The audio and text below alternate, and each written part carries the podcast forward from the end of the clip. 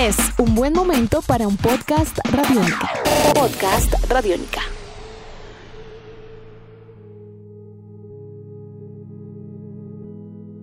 Hola, sean bienvenidos a una nueva entrega de Podcast Radiónica. Mi nombre es Santiago Arango y estas son las historias de Medellín. Hoy con Federico Franco, nuestro invitado. Fede, bienvenido a Radiónica. Hola Santiago, ¿cómo estás? Bien, ¿cómo va la vida? Muy bien hermano, ¿y cómo estás vos?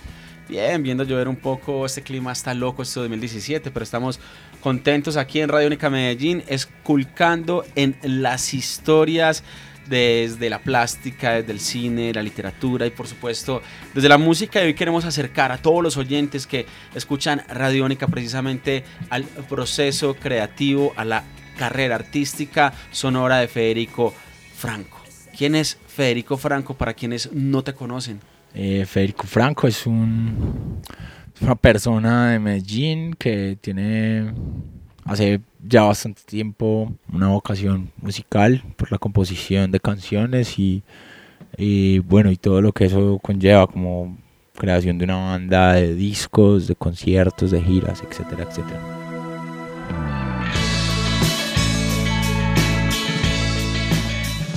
¿Cuántos años tiene Federico Franco? 37 años. ¿Cuál era la sensación, la búsqueda, el interés que tenía Federico Franco cuando tenía 20 años y cuál es esa búsqueda hoy a los 37, próxima a cumplir 38 años? Y esa pregunta está interesante porque creo que sigo, sigo en, en, la misma búsqueda y en la misma vocación, o sea, como que continúo en el mismo camino, obviamente en un punto mucho más evolucionado de la cosa y mucho más recorrido, pero creo que sigo buscando como dentro de las canciones una forma de vida y de expresión. ¿Cuál era la banda que cuando tenías 20 años, es decir, 18 años atrás, marcaba el ritmo, el beat en la cabeza de Fede Franco? 18 Pink años Floyd, atrás. tal vez. Pink Floyd. ¿Y hoy? Eh, bueno, Radiohead tal vez. Esa también es de hace rato. Sí, y se ha mantenido. Igual Pink Floyd todavía me gusta, pero, pero Radiohead como que ha tenido sus mutaciones y, y su historia bien interesante. Entonces, pero en este momento es una de las bandas que escucho. Estas son las historias de Medallo. Conversamos con Federico Franco, músico de Medellín. Hay una pregunta que a veces le parece raro a los músicos, pero que a mí no me parece tan ilógica y la comparto con todos los que escuchan este podcast en las historias de Medellín. ¿Qué olor tiene un concierto? ¿A qué huelen los conciertos? Es decir, hay, una, hay un aroma Sí. especial en un concierto. Depende, depende de si es un concierto en un bar, si es un concierto en un festival, como en las afueras, huele como a campo y a tierra, digamos el, el Picnic y esos lugares así como afuera de la ciudad, o el, incluso el Breakfast que es acá como en el Parque Norte también huele como a lago, como a tierra. ¿A qué huele un ensayo? Un ensayo huele a Sudor a concentrado. sudor concentrado, a, a café, a tinto. Si uno pudiera definir el sonido de Federico Franco a partir de un olor, ¿cómo lo definiría? ¿Qué aromas tendría el sonido de Fede Franco? De una niña, el cuello de una, de una de mis musas, tal vez. Ah, Perfume de mujer, cosas de niña.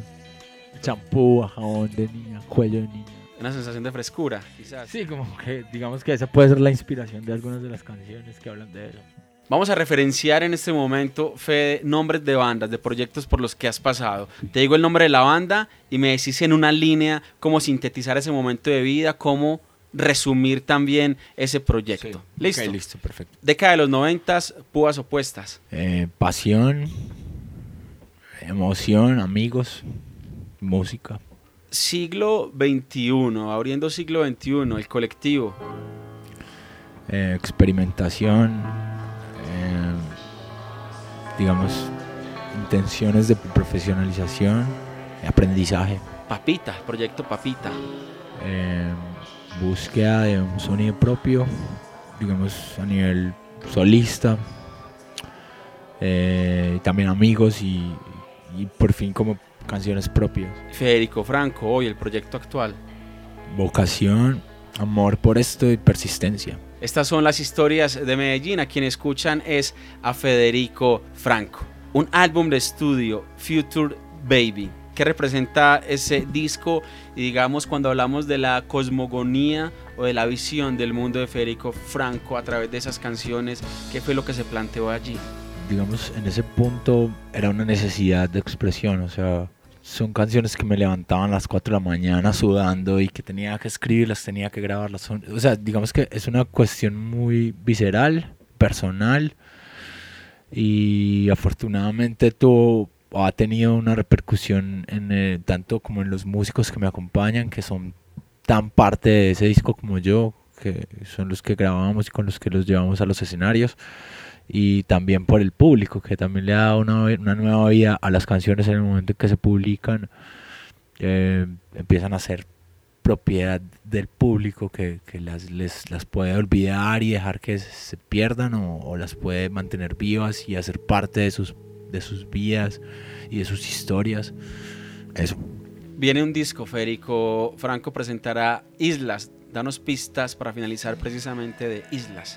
Digamos un escalón más arriba de, digamos el segundo disco siempre presenta el reto de, superar como las, las tareas que quedaron en el primer disco y de evolucionar, manteniendo y, encontrando pues un sonido propio. Yo siento que es, va a ser una cosa importantísima que, que no ha sido fácil de, no hablo tanto técnicamente, sino como de la concepción del álbum como tal ha sido un proceso complejo a todo nivel, pero afortunadamente estoy acompañado por tal vez los mejores o de los mejores músicos y, tengo la fortuna de trabajar con un, equipo de profesionales que están enamorados tanto como yo de las canciones que hacemos, entonces eh, creo que vamos a llegar a un, a un punto feliz y espero que para la gente que lo escuche también sea también sea como, como lo es para nosotros, como que es una cosa que nos satisface muchísimo.